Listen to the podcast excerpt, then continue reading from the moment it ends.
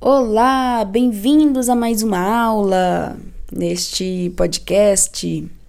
Um, na aula de hoje, nós vamos é, aprender, né, sobre a relação entre indivíduo, sociedade e o conceito de classe social, segundo Karl Marx, tá?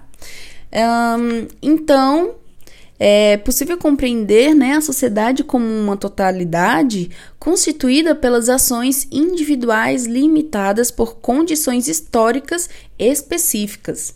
Segundo essa perspectiva, é, os seres humanos só podem ser pensados com relação ao que produzem materialmente e a sociedade compreendida como resultado da ação recíproca entre, entre os indivíduos né?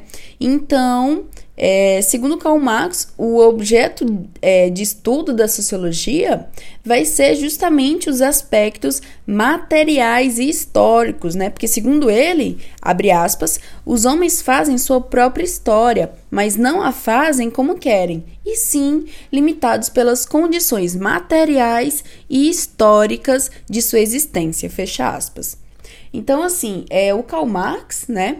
É, ele vai dizer que é, de nada adianta, é, é, por exemplo, a ação social, né, segundo Weber, então, assim, de nada adianta, é, por exemplo, a ação afetiva. Eu ter o desejo, né, ter a paixão de fazer certo curso superior ou ter um certo emprego.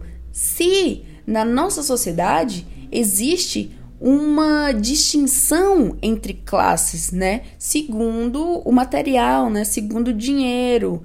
Então, entre pessoas ricas e pobres, né? Ele vai chamar de burguesia e proletariado. É, assim, para a gente compreender bem essa, essa questão de Karl Marx, vamos entender um pouco a situação né, em que ele vivia.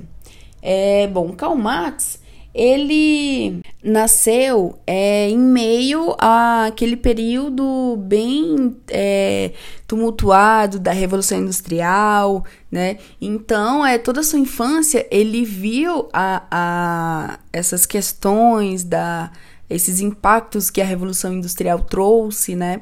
É, de que por mais que a sociedade estava bem avançada, né? Onde as mulheres é, podiam trabalhar, mas é, nesse, nesse período da Revolução Industrial foi um período, mesmo é, saindo do feudalismo, né, indo para o capitalismo, é, parece que se exacerbou mais ainda, né? Aumentou mais ainda essa distinção entre rico e pobre, né?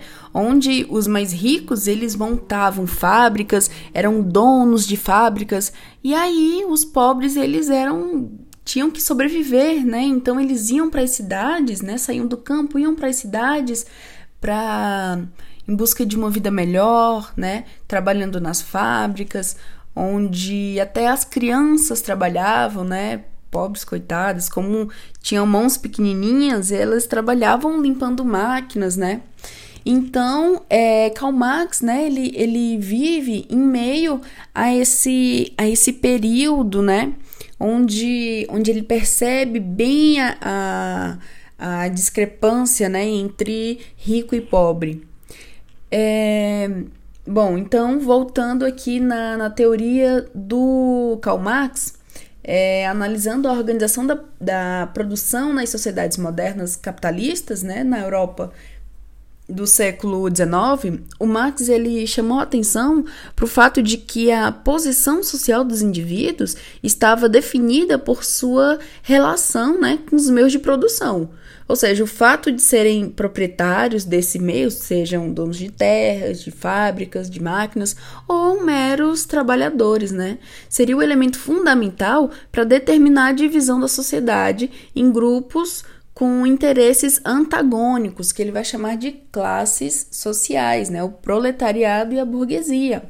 É, segundo Marx, é, podemos definir classe social como a posição que um grupo de indivíduos ocupa nesse processo de produção, né? Onde de um lado nós temos os proprietários, né, dos meios de produção e do outro os produtores, os trabalhadores. É, nessa perspectiva, a propriedade privada dos meios de produção seria a causa maior da dominação de uma classe sobre a outra ao longo da história, né? Com base na exploração do trabalho. Se o trabalhador ele não dispõe de nada é, de mais nada além da própria força de trabalho, ele está submetido ao poder do patrão, que vai definir quando, é, de que forma ele vai trabalhar, é, quanto que vai ser o seu salário, né? De acordo com as leis existentes e a capacidade de negociação dos trabalhadores organizados. Mas assim, é, as leis, lembrando que as leis, é, na grande maioria das vezes, é, elas favorecem mais os privilegiados, né? Quem tem dinheiro.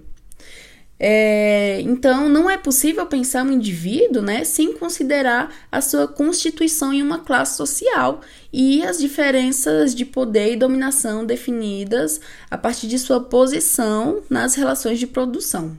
Do mesmo modo, não é possível pensar a sociedade sem compreendê-la como resultado de um processo histórico marcado por contradições. Né? Então, assim, dois indivíduos que tenham nascido na mesma cidade, no mesmo dia, mas que pertençam a classes sociais diferentes, é, vai ter a sua trajetória de vida pessoal marcada né, pelas classes das quais eles fazem parte.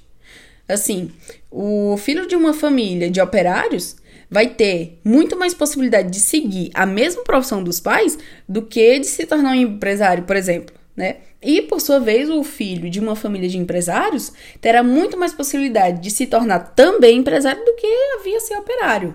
Até porque o filho do empresário, ele tem é, um leque maior de escolhas, né, para ele fazer. Então, ele pode até querer ser operário, mas o filho do operário jamais vai ser empresário.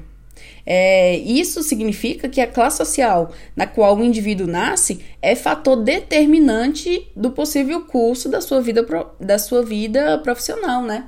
Então, lembrando que, assim, nada avaliação social, de nada adianta se você acha lindo é, ser um administrador de empresas, né? Se você é filho de operário, se você é pobre, né? Você não vai conseguir segundo Karl Marx. É, o Marx ele vai postular né, que as leis sempre representam as ideias da classe dominante. Né? Quando passou de classe dominada a dominante, a burguesia criou novas leis que regulavam a vida social e que refletiam as ideias é, da nova classe dirigente. Né? Então, lembrando mais uma vez né, que as leis elas sempre vão favorecer. É, quem quem tá na posição de privilegiado, né? Quem quem tem mais dinheiro.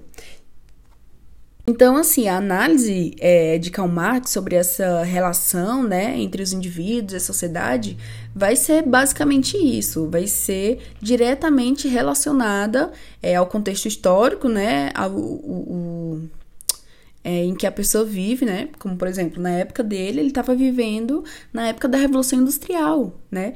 Onde diversas mudanças estavam acontecendo. É, foi um período, assim, é, que a sociedade mudou, digamos, da água para o vinho, né?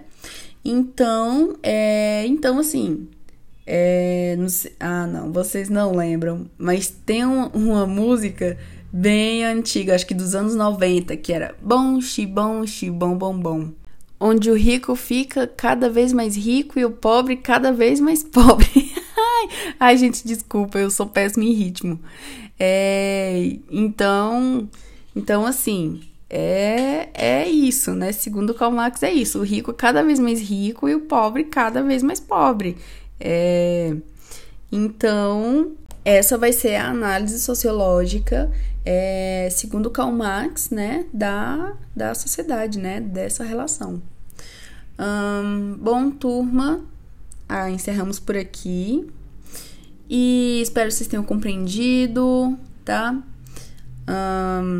estudem e fiquem bem, tá? É, até a próxima aula. Tchau, tchau.